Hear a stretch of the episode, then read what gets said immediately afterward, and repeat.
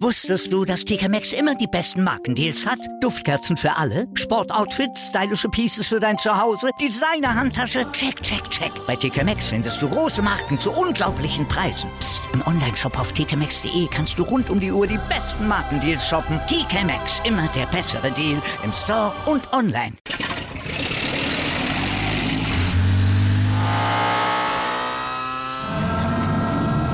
Von 0 auf 100.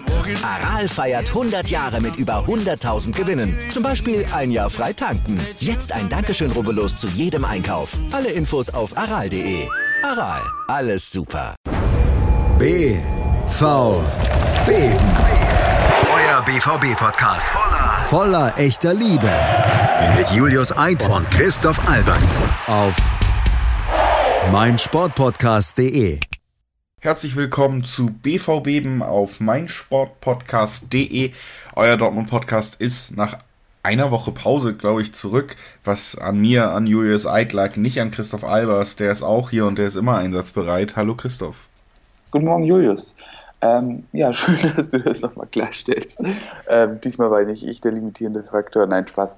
Alles gut, ähm, wir sind wieder da. Es ist viel passiert, aber jetzt zur Woche der Wahrheit äh, melden wir uns dann auch wieder standesgemäß zurück und, und sind wieder für euch da. Und es gibt ja auch viel zu besprechen. Auf jeden Fall. Ich äh, habe gestern schon gedacht, ich vermisse, vermisse BVB-Aufnahme, habe äh, richtig Lust gehabt, aber jetzt nehmen wir so früh auf, dass ich noch dass die Lust wieder ein bisschen geschwunden ist. Nein, Quatsch. Ich habe richtig Bock, dass wir mal über das Gladbach-Spiel sprechen am Wochenende und du hast es gesagt, über die Woche der Wahrheit, denn das Derby steht an gegen Schalke am Wochenende und davor auch noch eben das Rückspiel in der Champions League in Paris. Beide Spiele höchstwahrscheinlich ohne Zuschauer, auch darüber werden wir sprechen. Auf Schalke dann ähm, ja nicht so vorausblicken, sondern eben auf das nächste anstehende Spiel gegen PSG ausführlicher. Als allererstes kümmern wir uns aber eben ums Spitzenspiel des vergangenen Wochenendes. Ich war im Stadion, habe mir nochmal die letzte Großveranstaltung Deutschlands für eine lange Zeit gegeben, wahrscheinlich, so wie es im Moment aussieht. Und aus dem Gästeblock eben den Auftritt von Dortmund verfolgt. Du hast das Ganze seriös mit Zettel und Stift vom Fernseher verfolgt. Deswegen haben wir da auch mal andere Perspektiven heute wieder aufs Spiel. Das ist vielleicht auch mal ganz interessant. Am Ende stand auf jeden Fall ein BVB-Sieg und wir wollen wie immer jetzt auf das vergangene Spiel gucken. 1 zu 2 das Endergebnis. Begonnen hat das Ganze auch relativ früh mit dem Tor in der ersten Halbzeit, obwohl man da schon festhalten muss, dass das in der achten Minute von Torgan Hazard gefühlt schon sehr aus dem Nichts kam, was den Spielverlauf anging in den ersten Minuten. Ja, absolut. Also Gladbach hat in den ersten Minuten auf jeden Fall den besseren Eindruck gemacht, war sehr griffig und Gladbach hat dabei einen Ansatz gesehen, den man so in der Vergangenheit, denke ich, schon häufiger gesehen hat, den sie aber deutlich besser umgesetzt haben. Ähm, Gladbach hat im Grunde das Dortmunder System gespiegelt, also auch mit einer Art ähm, 3-4-3-System gespielt. Ähm, interessant fand ich, dass Zakaria wirklich äh, in der Innenverteidigung, also zwischen Ginter und Elvedi angefangen hat ähm, nominell ja ein Sechser, aber er kann diese Position auch spielen, bringt physisch alle Attribute mit und ähm, ist natürlich auch noch zusätzlich sehr gut im Spielaufbau. Ähm, ermöglicht es Rose natürlich auch noch zusätzlich ähm, bei Bedarf das System ein bisschen umzustellen, Zakaria rauszuziehen, wenn er eine größere Tiefenstaffelung erreichen will. Ähm, hat er aber so in erster Linie nicht gemacht, sondern hat wirklich auf die Dreierkette im Spielaufbau gesetzt. Dazu dann wirklich die Außenverteidiger auch sehr hoch geschoben. Also Benzebaini und Leiner waren eher auf einer Höhe mit den beiden Sechsern, mit Neuhaus und Kramer, ähm, um dann auch wirklich im Pressing mitzuhelfen, um dann wirklich gegen äh, Hakimi und Guerrero Mann gegen Mann stehen zu können. Ähm, die Sechser waren sehr stark auch an den Dortmunder Sechsern orientiert, also auch um wieder zu bezwecken, dass äh, Witzel und Jan keinen Platz im Spielaufbau haben und die drei Offensiven ähm, Hofmann, Stindel und Player ähm, haben wirklich ihr Bestes gegeben, um auch ähm, den Dortmunder Dreieraufbau den Mann zu Mann zuzustellen, ähm, um da gar kein Spiel aufkommen zu lassen. Und dementsprechend sah auch eigentlich die Anfangsphase aus. Ähm, sie haben wirklich viel Druck gemacht. Ähm, Dortmund hat sich anfangs, finde ich, auch sehr schwer damit getan, ähm, schon die erste Linie von Gladbach zu überspielen. und dadurch war das Spiel von Dortmund sehr unruhig, durch viele Ballverluste geprägt. Und dadurch hatte man eben den Eindruck, dass Gladbach deutlich besser im Spiel ist Ähm, ich glaube, so die erste ansatzweise Torgelegenheit hatte dann ähm, Stefan Leiner auch schon ähm, kurz vor dem 1 zu 0, als auf einmal direkt vor Roman Birki auftauchte, weil Rafa Guerrero leicht gepatzt hat. Ähm, aber dadurch, dass er schon so nah vor Birki war, konnte er kein Kapital daraus schlagen. Ja, und dann war es eben in der achten Minute Torgen Azar, der mit einer schönen Einzelleistung das 1 zu 0 besorgte. Wobei man sicherlich auch sagen muss, dass das Tor irgendwo ein Geschenk von Borussia Mönchengladbach war, die da sich nicht besonders gut angestellt haben, ähm, namentlich Lars Stindl mit einem ja, relativ fürchterlichen Fehlpass. Spielt auf jeden Fall eine Rolle trotzdem, du hast es gesagt, eine schöne Einzelleistung, die auch so ein bisschen der Auftakt war für Hazard. Ja, der beste Spieler über diese 90 Minuten zu werden. Bei der Rückkehr in seine alte Heimat hat er mich auf jeden Fall mal wieder sehr überzeugt. Ach, entschuldige, da war ich auf stumm gestellt clever wie ich bin. Ich wollte sagen, ähm, Hazard, genau, du hast es gesagt, natürlich hat das einen kleinen Einfluss darauf, dass eben äh, Gladbach da auch ihm entgegenkam.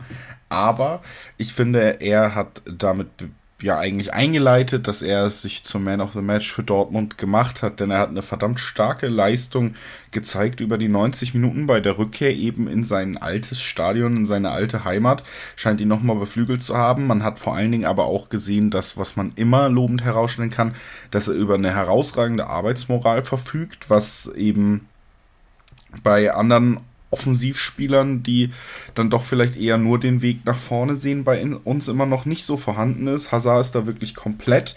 Dafür geht die manchmal dann vorne so ein bisschen die Leichtigkeit ab. Man hat schon das Gefühl, es ist immer so ein bisschen mehr, da wird Fußball gearbeitet. Aber das tut er eben mit einer absoluten Hingabe und das führt eben auch dazu, dass er immer wieder herausragende Spiele drin hat. Das jetzt war eins und ich meine, wenn Spieler in in so wichtigen Spielen, was auch die Tabellenkonstellation angeht, so abliefern können, dann ist das auf jeden Fall eine sehr positive Eigenschaft. Du hast es schon angesprochen, der also ich mache jetzt mal weiter. Du hast schon angesprochen, Knackpunkt im Spiel dann auch war natürlich die Verletzung von Zakaria, der mit Sommer zusammengestoßen ist, nachdem dieser rausgerannt ist, um dem Ball entgegenzukommen.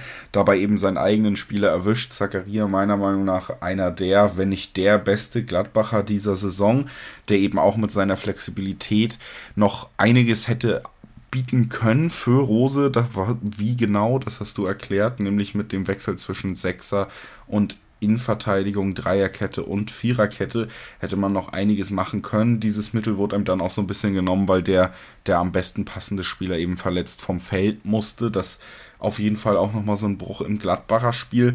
Ansonsten war es halt über weite Strecken, muss man sagen, dadurch vielleicht auf Gladbacher Seite und auf Dortmunder Seite ist man es eh gewohnt, ein Spiel ohne große taktische Umstellung. Es war vor allen Dingen auch ein Spiel, was nicht ja besonders schön anzusehen war, weil man halt immer wieder auch Fouls drinne hatte von beiden Seiten.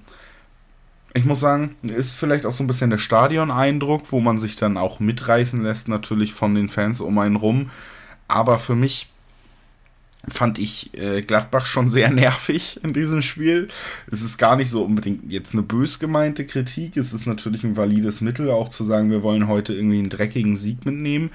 Aber ich finde, gerade in den ersten 20 Minuten hat Gladbach es stark darauf angelegt, wirklich jeden Zweikampf eher mit Überhärte einzugehen. Ist komplett ohne Karten ausgekommen, obwohl da einige Aktionen bei waren, die wirklich, wirklich fragwürdig waren.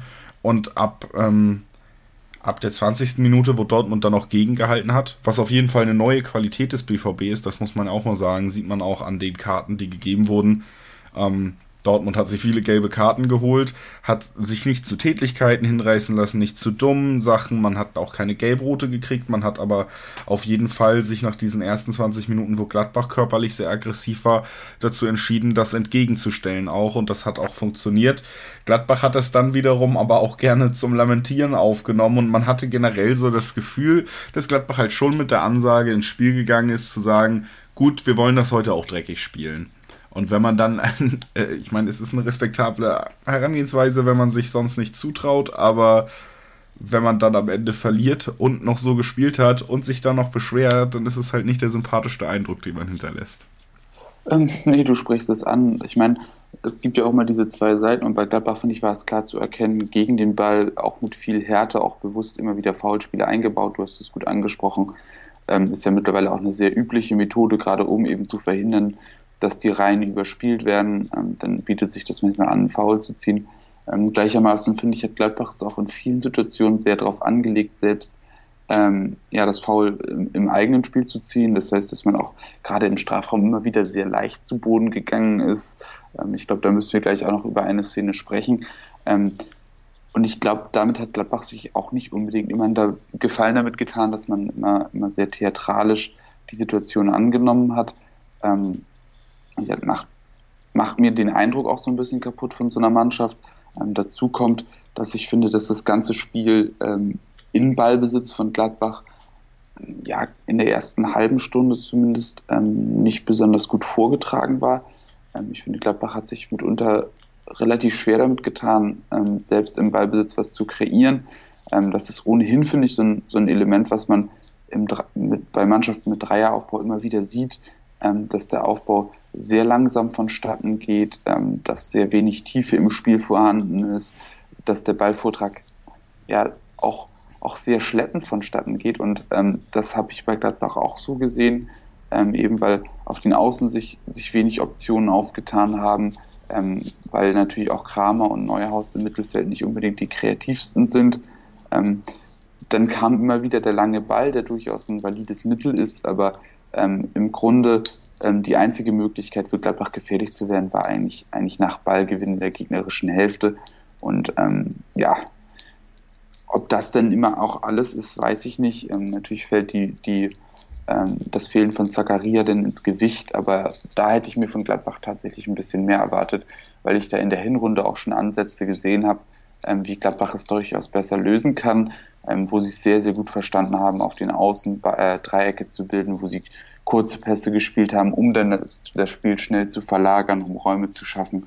Ähm, ich glaube, im Vergleich zu dem Spiel ist es durchaus als Rückschritt zu verstehen, zumindest was das Fußballerische angeht. Zumindest ist es meine Auffassung des Ganzen. Ja, also ich glaube, das ist jetzt vielleicht nicht unbedingt was über den Gesamtzustand von Gladbach aussagt, sondern eben darüber, dass man sich in diesem Spiel von vornherein gegen formstarke Borussia aus Dortmund dann eben auch als Underdog gesehen hat und da einen ganz klassischen, ja, ganz klassische Tugenden eines Underdogs auch irgendwie versucht hat mit zu übernehmen ins Spiel. Finde ich immer ein bisschen schade, weil das Spiel hätte eben deutlich spektakulärer werden können bei der Qualität dieser beiden Mannschaften. Ähm, ja, aber man hat diesen Ansatz gewählt. Ich denke, das war auch relativ offensichtlich, dass man das getan hat. Eine Sache in der ersten Halbzeit gibt's noch zu besprechen und das ist eben die Elfmeterentscheidung, beziehungsweise die nicht gegebene, die anscheinend Leute wahnsinnig gemacht hat oder zu Diskussionen geführt hat, was ich zumindest, sagen wir mal, live im Stadion absolut gar nicht nachvollziehen konnte. Es sah so komplett normal aus, dieser Ablauf mit Sagadu und Hofmann war's, ähm, dass ich gar nicht verstanden habe, als mir dann in der Halbzeit so nach und nach zugetragen wurde, irgendwie über WhatsApp oder sonst was, ja, die wollen alle einen Elfmeter haben oder gehabt haben in dieser Situation. Als ich es dann im Real Life gesehen habe, sieht es natürlich deutlicher aus als, als live auf jeden Fall. Also ich habe dann schon ein bisschen mehr verstanden, warum es da eine Diskussion war.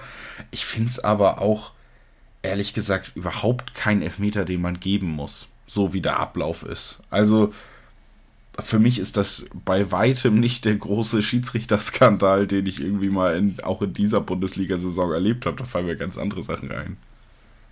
Ja, sehe ich tatsächlich auch nicht so. Also auch beim, am Fernseher habe ich jetzt im ersten Moment gar nicht den Eindruck gehabt, dass das jetzt unbedingt zwingender Elfmeter ist. Ich finde es da ein bisschen merkwürdig aus. Der Pass ein bisschen kurz. Sager, du geht rein zum Blocken. Soweit ja auch, auch kein komplett unüblicher Ablauf, so das, das kann man schon mal so machen. Ähm, ich meine, Hofmann geht natürlich da rein. Ähm, der Kontakt ist, glaube ich, auch gar nicht mal so schwer. Ähm, er geht zu Boden, auch er will den Elfmeter auch ganz klar zu erkennen. Ähm, von daher, ja, sieht unglücklich aus, weil, weil Sagadu so in den Laufweg reingeht. Ähm, aber ich finde, das ist jetzt, jetzt nichts wahnsinnig Außergewöhnliches tatsächlich.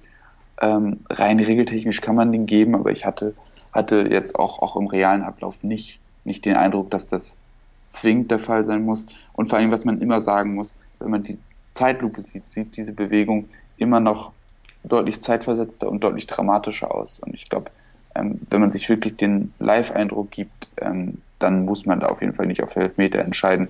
Und von daher, glaube ich, ist es auch nicht unbedingt als Fall zu bewerten, wo man sagt, das ist eine ganz klare Fehlentscheidung, wo der, wo der Video Assistant Referee eingreifen muss. Ja. Ja, und es kommt eben dazu, hast du ja auch schon öfter in diesem Podcast angesprochen, dass man auf jeden Fall auch klar erkennt, wie gerne er eben diesen Elfmeter in dieser Situation möchte, dass da viel mehr auch nicht möglich ist und ähm, dass natürlich solche Entscheidungen auch immer einen Einfluss darauf haben, wie sich Spieler im weiteren Verlauf dann verhalten werden. Ne? Und du natürlich auch Spieler erziehst in dem Sinne, ob du sowas eben gutierst mit einem Elfmeter oder ob du da sagst, gut, für sowas geben wir im Moment keine Strafstöße. Dann überlegt man sich vielleicht auch nochmal anders, wie dringend man so einen Elver wirklich will und ob man sich dann nicht vielleicht doch lieber aufs Fußballspielen versteifen sollte. Also das ist natürlich auch immer bei solchen Entscheidungen noch ein Punkt. Ansonsten sind wir ein Dortmund-Podcast, deswegen klar war das kein Elfmeter, ne? Also, ähm, äh, ja, gibt es auch nichts dazu zu sagen. Das war die erste Halbzeit. Die zweite ist äh, mit einem ja, das können wir eigentlich jetzt nochmal schnell erledigen. Gegentor gestartet direkt und zwar so, wie man es länger nicht mehr gesehen hat, fast schon vergessen hatte, dass es da riesige Probleme bei Dortmund gab und manchmal noch gibt, nämlich nach einer Ecke. Da hat Lars Stindl dann am Ende das Tor erzielen können. Der musste aber eigentlich nur noch einschieben. Player kam schon zum Abschluss eben und äh, Stindl lenkt dann den Ball über die Linie wie gesagt, nach einem Standard das Tor kassiert, hatte man tatsächlich wieder so ein bisschen verdrängt, dass das gerade in der ersten Hälfte der Hinrunde ein riesiges Problem war für die Dortmunder. Auch bei der Ecke hat man sich jetzt nicht besonders gut angestellt und das in einem sehr engen Spiel, in einem sehr umkämpften Spiel, kann sich auch mal mehr rächen, als es jetzt am Ende getan hat. Ja, und was mich daran so geärgert hat, dass es wirklich so Sachen sind, die man in der Hinrunde tatsächlich des Öfteren beobachten konnte. Ähm, die Zuordnung waren eigentlich relativ eindeutig.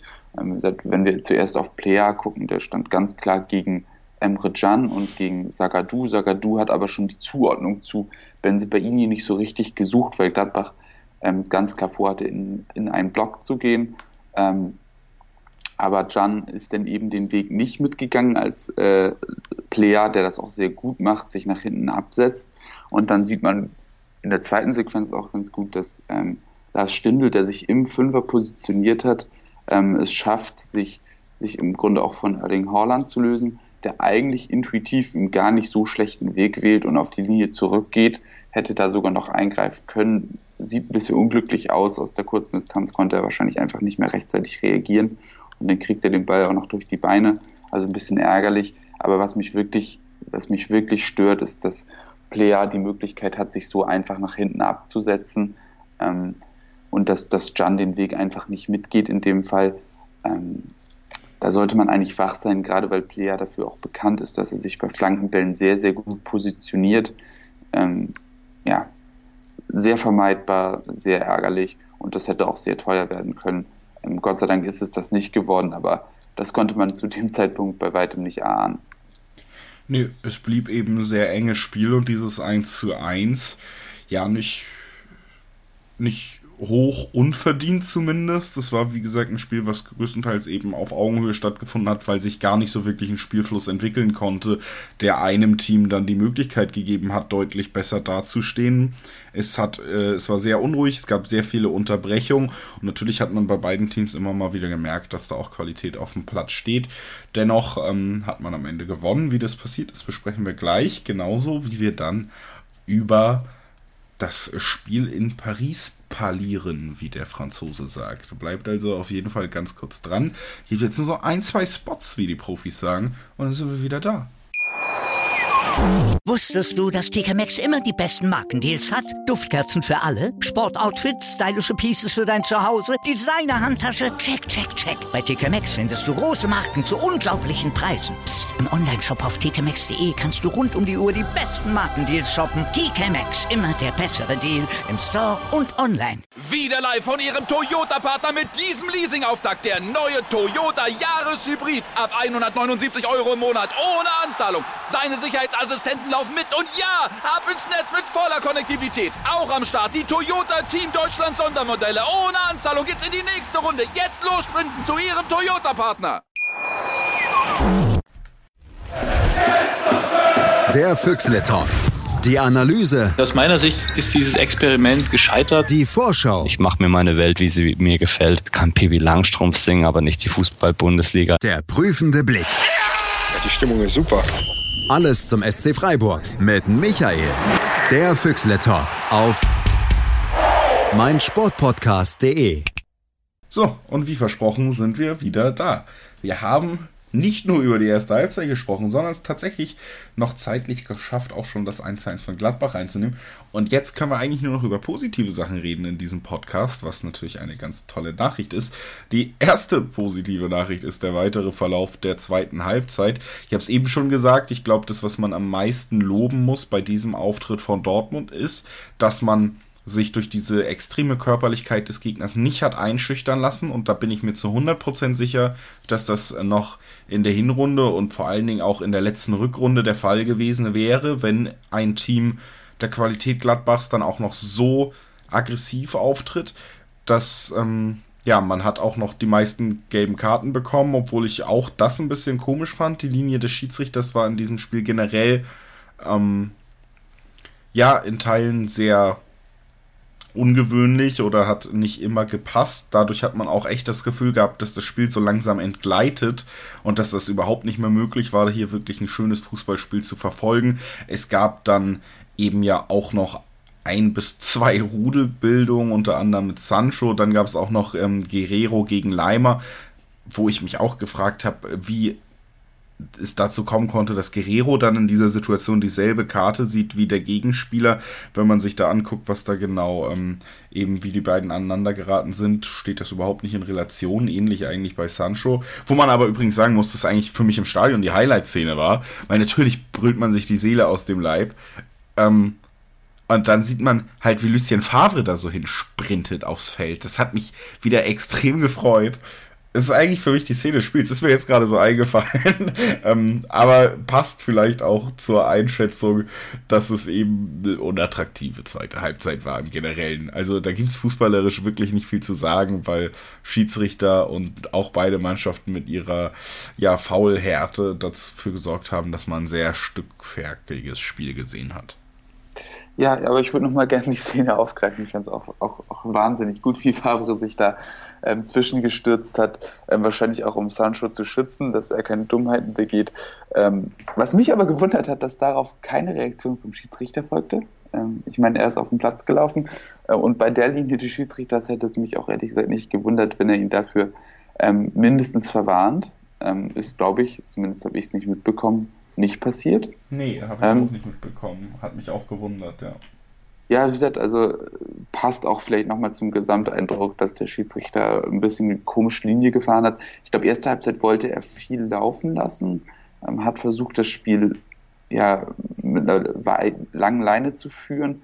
Ähm, ich glaube, in zweiter Halbzeit hat er gemerkt, er muss ein bisschen nachkorrigieren. Wahrscheinlich haben sie auch in der Kabine besprochen, so, mh, hm, funktioniert nicht so, wie wir uns das vorgenommen haben. Hat dann wahrscheinlich nachträglich versucht, die Zügel ein bisschen anzuziehen. Ich glaube, das ist immer schwer zu vermitteln und ich glaube, dadurch hatte man den Eindruck, dass es insgesamt eine schwierige Linie war. Ähm, aber ich glaube, das war auch wirklich kein leichtes Spiel für den Schiedsrichter, um ihn da nochmal zumindest ein bisschen in Schutz zu nehmen. Aber das kann man sicherlich auch besser lösen. Also war vielleicht auch nicht die optimale Ansetzung für dieses Spiel. Ähm, aber um dann auch auf den sportlichen Aspekt zurückzukommen, ähm, ich hatte das Gefühl, dass, dass Borussia Dortmund nach dem 1 zu 1 ähm, nicht verunsichert war, sondern dass man dann auch ähm, das Spiel wieder ein bisschen weiter vorgeschoben hat, dass man wieder mehr Initiative ergriffen hat, ähm, das Passspiel wieder ein bisschen angezogen hat und ähm, ja auch, ich denke, spätestens die Einwechslung von Jaden Sancho war dann auch ein Signal, in welche Richtung es gehen sollte. Und ähm, er war dann letztendlich auch, auch sehr maßgeblich ähm, am 2 zu 1 beteiligt ähm, was ja insgesamt dann auch ein ganz gut rausgespieltes Tor war. Sancho wählte auch wieder genau den richtigen Ball, ähm, ja, schreibt eine weitere Torvorlage auf sein Konto ähm, und ja gut, Hakimi macht es dann recht gut, wobei man sagen muss, dass der letzte Kontakt eigentlich ähm, vor dem Abschluss gar nicht mal so gut war. Ähm, wenn, man, wenn man mal ehrlich ist, ähm, muss man ja auch sagen, dass wenn, wenn äh, Sommer nicht weggerutscht wäre, wäre es wahrscheinlich sogar gar kein Tor geworden. Ja, also der letzte Kontakt war halt wirklich nicht gut. Da springt ihm der Ball extrem weit nach vorne. Und ähm, wenn der Torwart da zum Beispiel auch einfach ein bisschen mehr spekuliert und den Weg nach vorne ihm entgegengeht, dann ist das, das ist der Ball da schon auf jeden Fall weg. Also das war tatsächlich kein guter Kontakt. Da sieht man eben auch noch, dass Hakimi dann doch sehr roh ist. Es hat am Ende geklappt und bis dahin war es auf jeden Fall schön gespielt. Ist dann auch ein Tor, was dann doch folgerichtig war, weil du hast es schon so ein bisschen angesprochen. Ich finde, ab dem 1-1 hat Dortmund eigentlich wirklich die Kontrolle über das Spiel übernommen und das zum ersten Mal. Es waren 50 Minuten, die wirklich, wirklich recht wild waren. Auch danach blieb es recht unansehnlich, aber man hatte das erste Mal das Gefühl, dass Dortmund wirklich auch die, die Favoritenrolle in diesem Spiel einnimmt, dass man das Tempo ein bisschen angezogen hat, dass ein anderes Selbstverständnis ins Spiel gekommen ist und das hat dann im Endeffekt auch zur Führung geführt und ähm, damit auch zum am Ende meiner Meinung nach zwar erkämpften, aber auch völlig in Ordnung gehenden Sieg, was die Leistung angeht. Man hat sich gerade in Tugenden wie dem Kampf und der stabilen Defensive und dem Nicht-Einbrechen auswärts und nach Gegentreffer hat man sich stark verbessert gezeigt. Man zeigt weiter, dass man da auf einem sehr guten Weg ist und dass einfach so Altlasten, die wir, über die wir so oft uns beschwert haben, halt weg sind. Das hat man gesehen. Was man eben gesehen hat auch, ist, dass Julian Brandt, wenn er nicht in der zentralen Rolle spielt, tatsächlich einfach deutlich schwächer ist und wirklich ein bisschen verloren scheint. Das heißt, er ist im Moment so ein bisschen das Opfer dieser Entwicklung, die man vielleicht auch gar nicht von Anfang an vorhergesehen hat, nämlich dass äh, Chan nicht als rechter Innenverteidiger oder sonst was eingesetzt wird, sondern eben als zweiter Sechser neben Witzel. Das hat eine extreme Stabilität gebracht.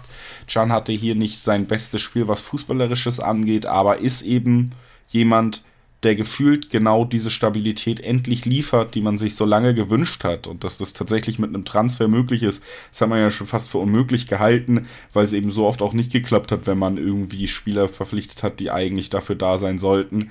Mit Chan funktioniert es im Moment. Damit gibt man eben aber auch den Platz neben Witzel für Brand auf, der, der das eben deutlich anders spielt und deutlich weniger Stabilität auch einfach defensiv bedeutet im Moment Gerade in Spitzenspielen möchte man das nicht aufgeben, logischerweise gegen Gladbach. Vielleicht ist es wieder eine Option gegen, gegen Gegner, die deutlich tiefer stehen. Gegen Gegner, die deutlich tiefer stehen auf dem Feld und in der Tabelle. Aber im Moment ist Julian Brandt so ein bisschen, ja, nicht, nicht der Spieler, der da neben Witzel auftaucht, sondern Chan. Auf dem Flügel ist er ein bisschen verloren. Das heißt, ich könnte mir auch vorstellen, dass ähm, schon mal als erster Punkt dann auch, weil wir jetzt über Paris reden wollen, könnt ihr mir auch vorstellen, dass Brandt eben gar nicht in der Startelf stehen wird. Hazard war stark, Sancho ist unersetzlich, das hat er hier auch in diesem Spiel wieder bewiesen. Und ähm, Haaland ja immer für ein Tor gut, auch wenn er hier noch an diesem Spiel eine richtig gute Chance verballert hat. Ja, gegen Ende. Ähm, gut, ähm, er wird da ja auch noch ein bisschen gestört. Wie gesagt, wird noch abgefälscht, sein Schuss. Ähm, davor muss man auch sagen, ähm, Sancho auch mit einem schönen Pfostenschuss. Ähm, aber wenn man die Schlussphase betrachtet, wahrscheinlich die größte Chance, hat auf der Gegenseite äh, Bril im Bolo liegen lassen, der eine Flanke nicht so richtig trifft, sodass der Ball am Tor vorbeitrudelt. Also nochmal so ein kleiner ähm, Schockmoment kurz vor dem Ende. Aber ansonsten. Ja, Gelsenkirchen kriegst du nie so richtig aus den Spielern raus. Nee, ne? du kriegst die Spieler aus Gelsenkirchen, aber, aber kriegst Gelsenkirchen nicht aus dem Spieler. Ja, muss, muss, ja, muss ein harter Schlag gewesen sein. Ähm, nein, ähm, absolut ähm, folgerichtig denn auch, dass man, dass man da dann noch auf das 3 zu 1 gegangen ist hinten raus. Ähm, der Sancho mit seinem Pfostenschuss auch sehr nah dran. Ähm, aber ja, mehr sollte eigentlich auch nicht mehr passieren. Und worauf ich nochmal hinaus wollte, ist eben das, was du angesprochen hast mit ähm, Emre Can, dass man da auch gut sieht, dass Lucien Favre auch ein ganz gutes Gefühl dafür hat, was die Mannschaft jetzt gerade braucht ähm, dass er dann auch sieht, okay, er muss diesen Kompromiss machen, dass er eben das spielerische Element von Brand da rausnimmt ähm, im Sinne der Stabilität. Ich glaube, das ist nicht das, was er am allerliebsten tut, aber er sieht, dass es die Mannschaft einfach braucht. Und ich glaube, da hat man momentan ja eine ganz gute Linie gefunden, wie man, wie man das Spiel der Borussia stabilisieren kann, so dass sie auch diese Spiele einfach gewinnt, wie gegen Gladbach, wie gegen Freiburg letzte Woche. ähm, auch wenn es nicht immer alles wunderschön ist und nicht immer so berauschender Fußball ist wie zu Beginn des Jahres, aber ähm, da hat man zum Beispiel auch aus dem Spiel gegen Bremen die entsprechenden Lehren gezogen und da sieht man auch, denke ich, dass da eine Entwicklung stattfindet und ich glaube, das ist jetzt gerade vor den kommenden Wochen von großer Bedeutung. Und wenn du eben dann auch ansprichst, Azar ein sehr wichtiger Faktor, ähm, Jan sehr wichtiger Faktor, dann spiegelt sich das auch einfach ganz gut in den Zahlen wieder. Also zum Beispiel, wenn man sieht, ähm, Torgen Azar hat 29 Zweikämpfe gewonnen und damit zwölf mehr als jeder andere Spieler auf dem Platz. Ähm, der beste Gladbacher hat 13 Zweikämpfe gewonnen und ähm, Emre Can hat 17 gewonnen und war damit zweitbester Dortmunder. Also ähm, da muss man dann auch einfach ähm, Azars Leistung auch mal wirklich Respekt zollen. Das war ganz, ganz groß, wie er sich da reingeworfen hat, aber eben auch Can. Ja, sehr präsent, ähm, sehr aggressiv in den Zweikämpfen. Ähm, auf der anderen Seite Jan auch 15 Fehlpässe gespielt, ja, 47 Pässe angekommen, 15 Fehlpässe. Ähm, ist keine besonders gute Quote für einen zentralen Mittelfeldspieler.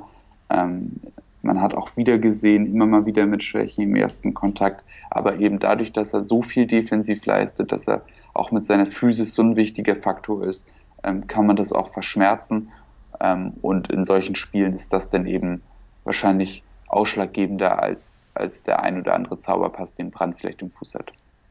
Ja, man ist halt einfach abhängiger von der individuellen Qualität dann vorne, weil man natürlich die, die Kreativität im Spielaufbau so ein bisschen rausnimmt. Man kriegt es immer wieder hin, dann mal das über Guerrero reinzubringen ins Spiel, der das öfter mal macht. Man kriegt immer noch eine gewisse Dynamik über Hakimi rein, aber im Endeffekt ist man deutlich mehr darauf angewiesen, dass die drei vorne dann eigene Lösungen kreieren, weil sie eben nicht so, ja, so versiert angetrieben werden nach vorne, wie es von einem Brand der Fall ist. Und das funktioniert Gott sei Dank ganz gut, weil die Qualität vorne eben sehr hoch ist, könnte aber eben auch sehr zäh werden. Und da sind wir dann wieder an dem Punkt, wo man einfach sagen muss, dass sich solche Aufstellungen, die dann auf solche Stabilität eben ausgerichtet sind, nicht gegen jeden Gegner gleichmäßig lohnen und dass man da eben anpassen muss, wenn wir jetzt eben gegen sehr schwache Gegner spielen werden, nicht schwache Gegner, ähm, wenn wir gegen Gegner spielen werden, die eine komplett andere Spielausrichtung nehmen und wirklich nur kompakt mit zehn Mann in zwei Reihen vorm eigenen 16er stehen, dann sollte man da vielleicht wieder überdenken, aber da hat man ja auch die Flexibilität im Kader. Und solange die Spieler nicht unzufrieden werden, was zu hoffen ist, zumindest erstmal in dieser Saison und dann muss man weiter gucken, hat man eben auch die Möglichkeiten da auf alles zu reagieren. Und das ist auf jeden Fall genauso eine gute Nachricht, wie das Dortmund sich mit diesem Sieg dann am Ende auch auf den zweiten Platz der Tabelle schieben konnte. Vier Punkte sind es noch auf die Bayern, das direkte Duell hat man noch, also sind es ja, ist es nur noch ein Punkt, der fehlt. Und äh, Bayern hat sich ja zum Beispiel auch gegen Augsburg schwer getan, sind dennoch in einer sehr guten Verfassung, klar. Ähm, aber ich glaube, so wie Dortmund im Moment auftritt, mit dieser Selbstverständlichkeit, mit dem Abstellen von eben diesen ganzen Sachen, über die man sich so lange gestört hat, ist da noch nicht das letzte Wort gesprochen und das ist am 25. jetzt am 26. Spieltag dann ja auf jeden Fall eine schöne Nachricht, mit der man, denke ich, diese Spielbesprechung auch beenden kann. Eigentlich, wenn ich nicht noch sagen müsste, ist ein bisschen affig fand, wie Ginter rumgeweint hat nach dem Spiel. Dass alles so dermaßen unfair war, weil er muss man gar nicht viel zu sagen, aber guckt das Spiel nochmal an. So krass unfair ist es dann am Ende doch nicht gewesen. Nee, ich denke auch ein bisschen übertrieben und nicht die feine Art. Ähm, man kommt natürlich immer ein bisschen als schlechter Verlierer rüber, wenn man sagt, wir waren nicht gut, wir waren gut, aber nicht gut genug, um Dortmund und die Schiedsrichter zu schlagen. Also ich hatte jetzt nicht das Gefühl, dass Gladbach hier von einem Schiedsrichter um einen sicheren Sieg gebracht wurde. Schiedsrichter äh, schlagen ist auch rot. Ja. ja äh, oh, oh Gott, habe ich gar nicht verstanden, so schlecht war der. Ähm, aber, aber mal im Ernst, also gut die Elfmeterszene, aber äh, wenn du mir die, mal die Gegentore anguckst, also ähm, wenn Stindel so einen Pass spielt vom, vom ersten Gegentor, ähm, wenn du am Ende sogar noch Glück hast, dass Sancho den Pfosten trifft, ähm, wenn man auch so schlecht steht beim zweiten Gegentor, glaube ich, dann, dann ist das nicht unbedingt der Weg zu sagen, ähm, der Schiedsrichter ist schuld, ähm, wenn man gleichermaßen auch nach vorne den Chancen liegen lässt, ähm, wie Mbolo, wie Player und Co. Also ähm, ich glaube, das ist ein bisschen einfach. Das hat er vielleicht auch einfach aus der aus der Emotion heraus gesagt, aber ähm, auch gerade als Ex-Dortmunder ist das jetzt nicht unbedingt ja, den Weg, den man wählen sollte. Ähm, ich glaube, ein anderer Ex-Dortmunder hat in eine ähnliche Kerbe geschlagen. Das war dann der gute Herr Hofmann, ähm, der ja auch schon vor einigen Jahren aus Dortmund ähm, nach Mönchengladbach gewechselt ist. Vielleicht spielt da der Frust auch noch eine kleine Rolle. Aber ich glaube, auch, auch er muss einsehen, dass das kein Muss-Elfmeter war, auch wenn er das gerne anders wahrgenommen hätte. Der Schiedsrichter hat ihm angeblich sogar gesagt, dass die Szene gecheckt worden ist. Ähm, und da muss man dann vielleicht auch zu dem Schluss kommen, dass es keine so eindeutige Fehlentscheidung war, dass man das zwangsläufig ähm, überstimmen müsste. Und wenn man sich zum Beispiel mal die Premier League am Wochenende angesehen hat, glaube ich, dann kann man da auch noch mal einen ganz anderen Maßstab ansetzen, ähm, was denn wirklich eine eindeutige Fehlentscheidung ist. Ja, ähm, das auf jeden Fall. Du spielst natürlich auch eine Situation im Manchester Derby an, über die wir hier nicht reden werden, weil beide Manchester-Teams komplett uninteressant sind und wir ja ein Dortmund-Podcast sind. Ne?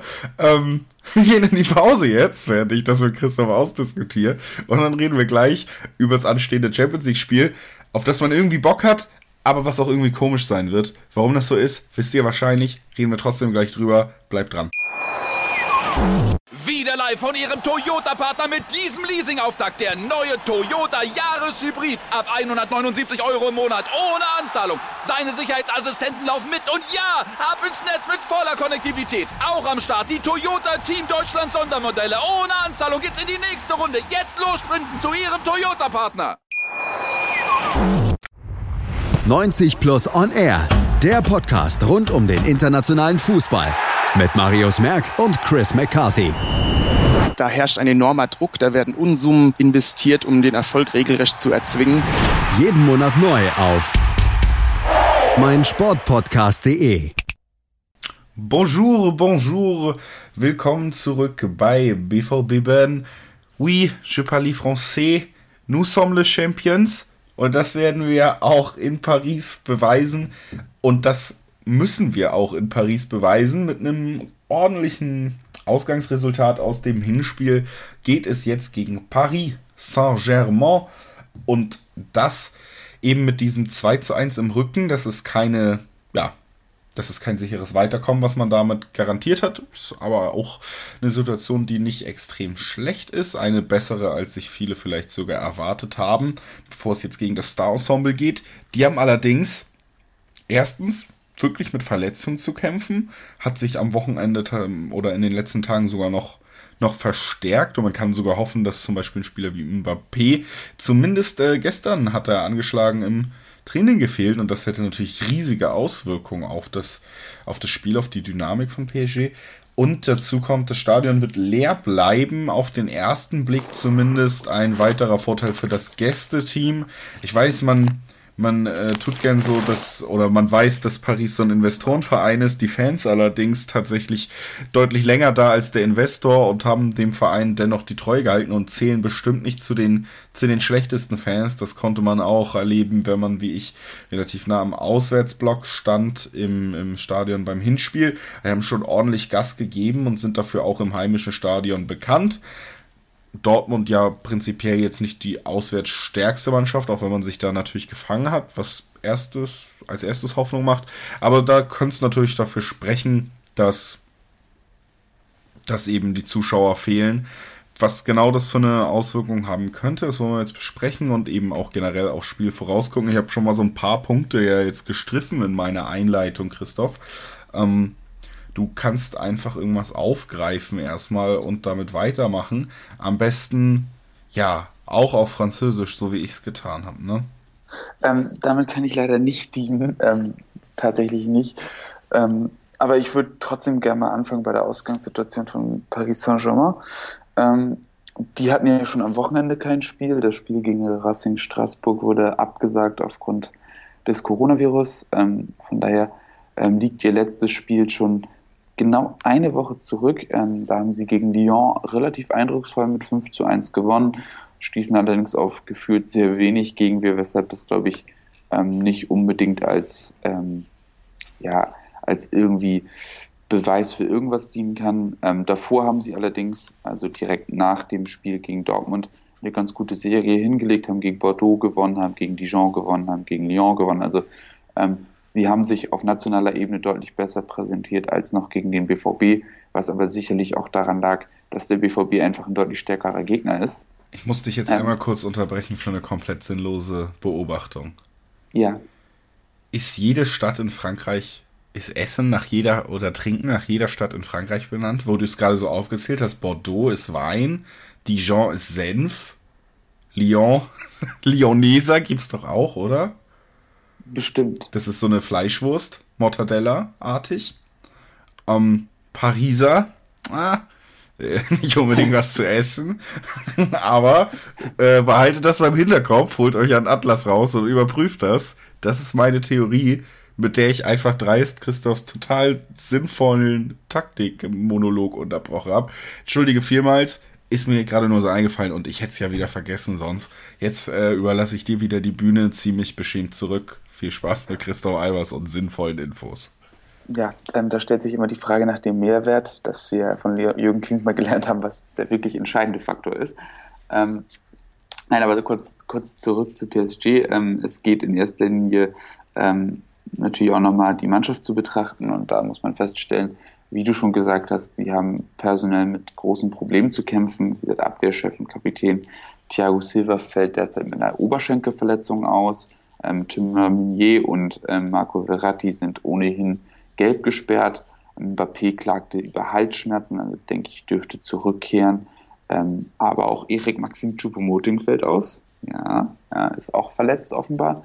Ähm, von daher ähm, sieht es nicht unbedingt gut aus für PSG, ähm, gerade was die Defensive anbetrifft. Ähm, da muss man jetzt ein bisschen improvisieren. Ich bin gespannt, ähm, wen sie rechts hinten aufbieten. Ich könnte mir vorstellen, dass das äh, Tilo Kehrer treffen wird, dass er da an der Seite von ähm, ja, Presnel Kimpembe, der ziemlich sicher in der Innenverteidigung beginnen dürfte und womöglich Abdou Diallo, der offenbar wieder fit ist, oder äh, Tanguy Kouassi spielen könnte. Ähm, ich bin auch gespannt, wen er links hinten aufbietet. Ähm, Im Hinspiel hat ähm, Tuchel da auf äh, Levin Kursawa zurückgegriffen. Ähm, ich bin mir nicht sicher, ob er das wiederholen wird. Ähm, Juan Bernhard wäre da die deutlich offensivere Variante und ich glaube, da kommen wir in eine wirklich entscheidende Frage, was PSG anbetrifft. Wie offensiv will PSG spielen? Ähm, sie müssen, denke ich, insgesamt zahlenmäßig deutlich offensiver auftreten. Das heißt, dass sie mehr, mehr Spieler in der gegnerischen Hälfte brauchen, auch gerade weil mit Verratti der kreativste Spieler aus der Tiefe ausfällt. Ähm, und da könnte sich zum Beispiel eine Rückkehr zum gewohnten 4-2-2-2-System andeuten, ähm, dass man eben wirklich versucht, ähm, mit Cavani oder Icardi, je nachdem wer den Zug, äh, Vorzug erhält, ähm, mit Angel Di Maria, mit Neymar und mit Mbappé vorne auftauchen. Und ich glaube, ähm, das wäre ein Signal, dass man Borussia Dortmund wirklich auf den Schlagabtausch aus, herausfordern will. Cavani gestern beim Training auch gefehlt übrigens. Äh, keine Info genau, warum das so gewesen ist, aber ähm, das in Kombination damit, dass meistens eh Icardi den Vorzug erhielt in dieser Saison, ja, könnte ich mir vorstellen, dass eben auch Icardi da dann noch mitspielen wird in dieser Reihe, die du gerade genannt hast. Das ist ja die vielleicht noch offene Entscheidung gewesen für dich. Da würde ich mal das einwerfen. Ansonsten klar ist, erstens, Tuchel hat extreme Kritik kassiert dafür, dass er eben versucht hat, Dortmunds Aufstellung im Hinspiel quasi zu spiegeln. Das hat ja auch nicht allzu gut geklappt. Man hat da auch verloren in Dortmund und ähm, eben nicht oft mit dieser Dreierkette gespielt. Die Kritik gab es da wirklich ja relativ heftig. Klar ist auch, Paris also der Druck auf Paris jetzt nach diesem Hinspiel ist riesig, der Druck auf den Trainer ist riesig, aber natürlich auch auf die Spieler. Und was man echt mal konstatieren muss, ist, dass diese Mannschaft äh, in dieser Champions League wirklich seit Jahren oder eigentlich immer, seit, seit sie sich äh, die Teilnahme wieder erkauft haben an diesem europäischen Wettbewerb, bewiesen haben, dass sie nicht unbedingt gut mit Druck umgehen können in diesen K.O.-Wettbewerben. Das scheint ja generell in der Mannschaft sich durchzuziehen und auch die meisten Spieler sind ja schon ein paar Jährchen da. Man hat jetzt nicht auf dieser Ebene auch nochmal so zugelegt, dass man sagen könnte, das hat sich jetzt durch diesen und diesen Transfer komplett verändert. Das sind alles so Punkte, die mir ein bisschen Hoffnung machen. Ob die Zuschauersituation, dass wir ein leeres Stadion haben werden, wirklich positiver Einfluss ist, da bin ich noch sehr hin und her gerissen. Denn auch laute Heimfans können natürlich eine gewisse Hektik kreieren. Da wären wir zum Beispiel jetzt äh, im Vergleich beim Revierderby am Wochenende jetzt, was wahrscheinlich auch ohne Zuschauer gespielt werden wird. Da bin ich mir fast, da hat Dortmund als Heimteam keine Zuschauer und ich denke mir so, Dortmund ist ein Team, da könnte das sogar ein Vorteil sein, weil sie fußballerisch einfach deutlich besser sind und wenn überhaupt so eine Trümmertruppe wie der Gegner da dann aufläuft, irgendwie ins Spiel kommt, dann durch Hektik. Und diese Hektik kommt auch von den Rängen, egal ob es die Auswärts- oder die Gästefans sind. Und das könnte in diesem Fall morgen, da ist es ja so ein bisschen anders, was die Qualität angeht, vielleicht noch, auch eher Dortmund zugutekommen, die dann irgendwie in einem, in einem fahrrigen, hitzigen Spiel Konter ansetzen könnten. Und ich glaube, wir sind uns einig, dass, dass schon so zwei also ein bis zwei Treffer Dortmund eigentlich das Weiterkommen fast sichern können morgen. Ich glaube nämlich nicht, dass es so eine deutliche Angelegenheit für PSG gibt. Dafür ist Dortmund im Moment auch zu stabil und diese Möglichkeiten hat man. Vielleicht hätte man die sogar eher, wenn das Spiel ja bisschen chaosiger wäre, durch laute Fans, durch Drama, durch eben dieses diesen hohen Druck, der auf Paris liegt, der dann auch nochmal von den Rängen wiedergegeben wird, spielt er ja auch mit rein, es sind auf jeden Fall andere Wettkampfbedingungen, nicht originale Wettkampfbedingungen, das muss man, glaube ich, generell dazu sagen. Deswegen ist es schwer noch, noch vorherzusehen, was das am Ende für einen Einfluss haben wird. Ich habe aber dennoch aufgrund aller angesprochenen Faktoren und eben der angesprochenen Faktoren auch in der Spielbesprechung, äh, die wir schon vorher hatten bei Gladbach, gutes Gefühl, dass Dortmund dagegen halten kann. Ich glaube, man wird an der Startaufstellung fast festhalten. Man wird an der Doppelsechs festhalten, um diese Stabilität zu gewährleisten. Die wird man in, gegen so einen Gegner, der höchstwahrscheinlich auch noch offensiver auftritt als im Hinspiel, und diese Qualität davon hat, wird man das auf keinen Fall aufgeben wollen. Das heißt, Can Witzel, die Fünferkette steht und funktioniert, die wird auch bleiben. Vorne wird Brand draußen bleiben und dafür natürlich Sancho zurückkehren, der einfach die größte Qualität im Kader hat und damit auch immer die Möglichkeit, direkt an Toren beteiligt zu sein. Und äh, wie gesagt, so viele werden wir davon höchstwahrscheinlich nicht brauchen, um da dann den Einzug in die nächste Runde klar zu machen. Generell hört man es wahrscheinlich schon raus. Ich bin tatsächlich positiv gestimmt. Ich glaube, das wird was. Ähm, und deswegen habe ich Bock drauf, auch wenn ich ehrlich sagen muss, diese Zuschauergeschichte ist schon irgendwie, irgendwie ungeil. Mhm. Ich teile grundsätzlich auch auf jeden Fall deinen Optimismus. Ähm, auf die Zuschauergeschichte würde ich gerne später eingehen. Ähm, aber was du eben angesprochen hast, ich rechne auch damit, dass Brand draußen bleibt und dass dafür ähm, Azar beginnt. Ähm, Azar macht es auch oft sehr, sehr gut, wenn Dortmund in einen tiefen Block reingeht, wenn sie wirklich mit einer Fünferkette hinten spielen, dann rückt er oft neben die, ähm, neben die beiden Sechser, um eine Dreierkette sozusagen herzustellen. Ähm, Sancho bleibt oft vorne. Manchmal hilft er auch auf, aus, also füllt auf einem 5-4-1 auf, aber meistens ist es tatsächlich eher eine Form 5-3-2, ähm, die, denke ich, auch sinnvoll ist. Ähm, und da wird Dortmund sicherlich auch wieder genau das machen, was sie im Hinspiel sehr, sehr gut gemacht haben, nämlich dass sie immer wieder ähm, forciert haben, dass man in Überzahlsituationen kommt, dass man ähm, immer wieder weit mit reingeht. Ähm, gerade Hakimi hat das sehr, sehr gut gemacht, ist immer wieder mit Neymar zusammen ins Zentrum gegangen, um dann eben mit Peace-Check zu doppeln, um Überzahlsituationen herzustellen. Und so hat man eben PSGs Ansatz zu sagen, wir versuchen immer wieder auf den, auf den Platz 1 gegen 1 Situationen herzustellen. Das hat man sehr gut gekontert, indem man sich eben nicht darauf eingelassen hat. Und ich glaube, das wird auch für Thomas Tuchel eine Lehre gewesen sein, ähm, dass er jetzt eben versuchen muss, im Rückspiel ähm, PSG so aufzustellen, dass sie offensiv auch immer wieder ähm, leichte Überlagerung hinbekommen, dass sie eben ja, zum Beispiel mit überlaufenden Außenverteidigern auf, auf den Außenbahnen immer wieder Überzahl oder zumindest Gleichzeitsituationen herstellen können, um dann eben auch sich Möglichkeiten rauszuspielen. Ähm, Im Hinspiel war es, glaube ich, einfach ein bisschen zu wenig, sich darauf zu verlassen, ähm, dass die offensiven Einzelspieler ähm, da wieder Lösungen finden, ähm, das, das wird so nicht funktionieren und ich glaube auch nicht, dass er diesen Ansatz nochmal wählen wird. Ähm, da wird man aber, aber auf jeden Fall sehen müssen, ähm, wie PSG sich da aufstellt, auch welches Risiko er bereit ist, von Anfang an zu gehen. Und als kleiner Nachtrag, ich habe natürlich vorhin vergessen, Marquinhos zu nennen, der aus meiner Sicht ein ganz, ganz wichtiger Spieler bei Paris ist. der könnte natürlich in der Innenverteidigung anfangen Interessant wäre natürlich auch, wenn er auf die 6 vorrückt, was auch durchaus denkbar ist, hat er schon mal gespielt. Ähm, ist natürlich da ein ganz guter Anker, um das Spiel gegen Konter abzusichern. Ähm, ist vielleicht auch eine Überlegung, die gegen Dortmund interessant sein könnte. Und ich glaube, das ist für Dortmund auch ein sehr, sehr wichtiger Schlüssel, ähm, dass man immer wieder durch, durch Gegenangriffe ähm, für Entlastung sorgt und PSG auch stresst. Ja, man muss von vornherein zeigen, dass sie immer eine Gefahr zu befürchten haben, wenn sie zu weit vorrücken. Und damit kann man sie natürlich auch ausbremsen in ihrem Spiel. Ähm, mit Haaland und mit Sancho und auch im Azar hat natürlich sehr, sehr viele sehr schnelle Spieler, ähm, mit denen man gut die Tiefe anspielen kann. Und ich glaube, das wird sehr wichtig sein. Ähm, ich glaube, ein frühes Tor für die Borussia könnte das Spiel natürlich schon sehr maßgeblich prägen, insofern, dass PSG natürlich gleich unter Stress gerät und dass man selbst zu mehr Sicherheit findet. Also das würde ich mir auf jeden Fall wünschen. Ähm, und wie du schon angesprochen hast, ähm, die Zuschauersituation ist sicherlich sehr, sehr einflussreich für dieses Spiel. Ich fand es schon jetzt am Wochenende bei, bei Inter Mailand gegen Juventus Turin sehr gewöhnungsbedürftig. Ähm, ich finde, das hat das Spiel auch sehr beeinflusst. Man hatte irgendwie das Gefühl, dass die Spieler in Phasen durchaus enthemmt sind. Also das hatte durchaus, finde ich, einen positiven Einfluss auf das Spiel.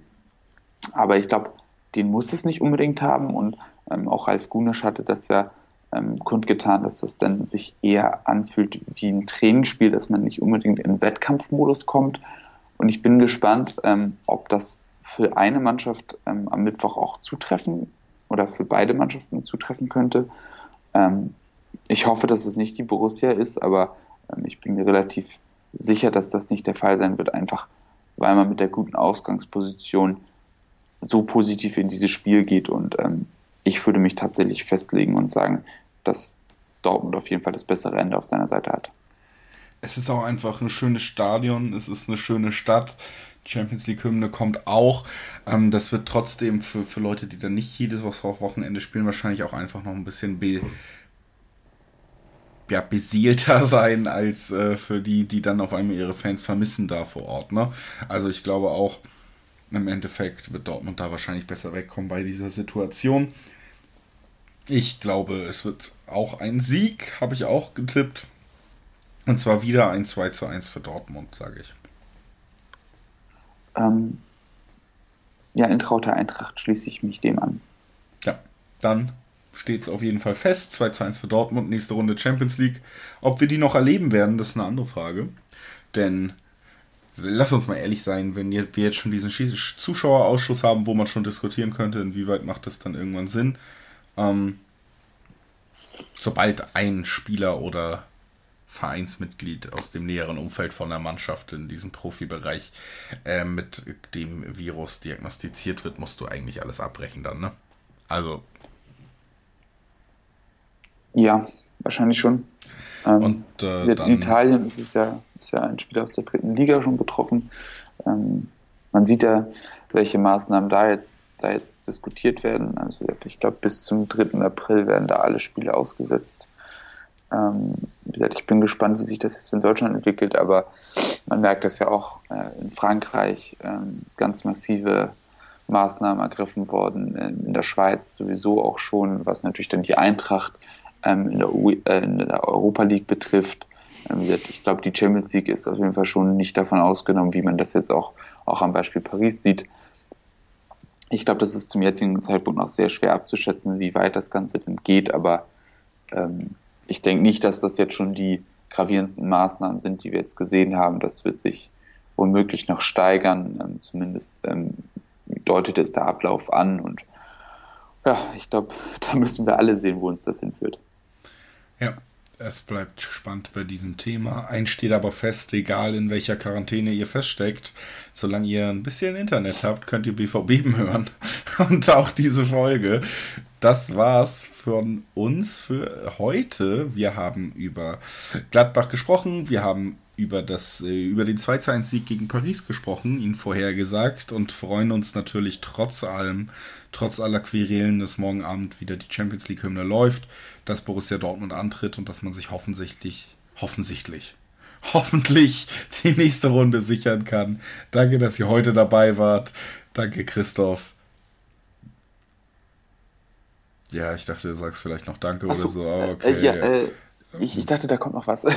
ähm, ja. Nee, äh, ja, danke, hat mal wieder äh, Spaß gemacht und ich denke mal, wir melden uns dann zeitnah wieder. Es ist ja, es ist ja viel los, ne? Also egal ob Zuschauer oder nicht, ähm, Spiel gegen Paris, Spiel gegen Schalke und ähm, dann auch sehr bald das Spiel gegen, gegen den FC Bayern München.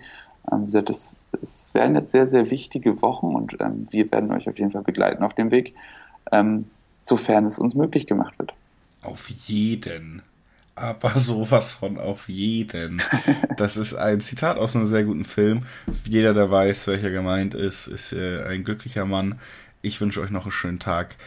Chrissy hat eigentlich auch schon alles Gute gesagt. Wir hören jetzt auf, bevor es wieder komplett awkward wird. Oder wahrscheinlich ist es das schon. Tschüss. Wieder live von Ihrem Toyota-Partner mit diesem Leasing-Auftakt. Der neue Toyota Jahreshybrid. Ab 179 Euro im Monat. Ohne Anzahlung. Seine Sicherheitsassistenten laufen mit. Und ja, ab ins Netz mit voller Konnektivität. Auch am Start die Toyota Team Deutschland Sondermodelle. Ohne Anzahlung geht's in die nächste Runde. Jetzt los zu Ihrem Toyota-Partner.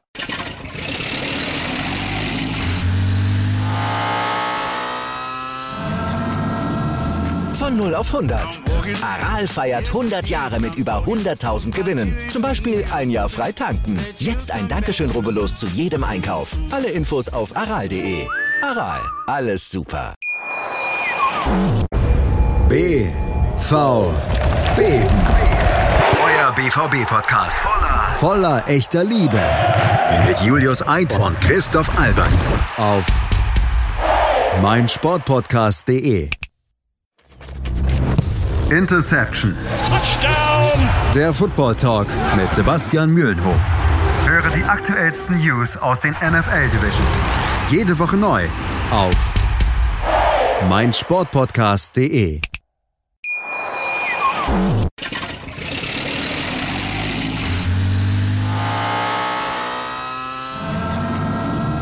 Von 0 auf 100. Aral feiert 100 Jahre mit über 100.000 Gewinnen. Zum Beispiel ein Jahr frei tanken. Jetzt ein Dankeschön, rubbellos zu jedem Einkauf. Alle Infos auf aral.de. Aral, alles super. Ich habe mich natürlich schockverliebt, weil die war wirklich ganz, ganz klein. So begann die Mensch-Hund-Beziehung zwischen Christina und Tierschutzhund Frieda. Und wie es danach, nach dem ersten Moment der Verliebtheit, so weiterging und welche Klippen es danach zu umschiffen galt, das hört ihr in der neuen Ausgabe von Iswas Dog, dem Podcast für harmonische Mensch-Hund-Beziehungen. Iswas Dog? Mit Malte Asmus. Überall, wo es Podcasts gibt.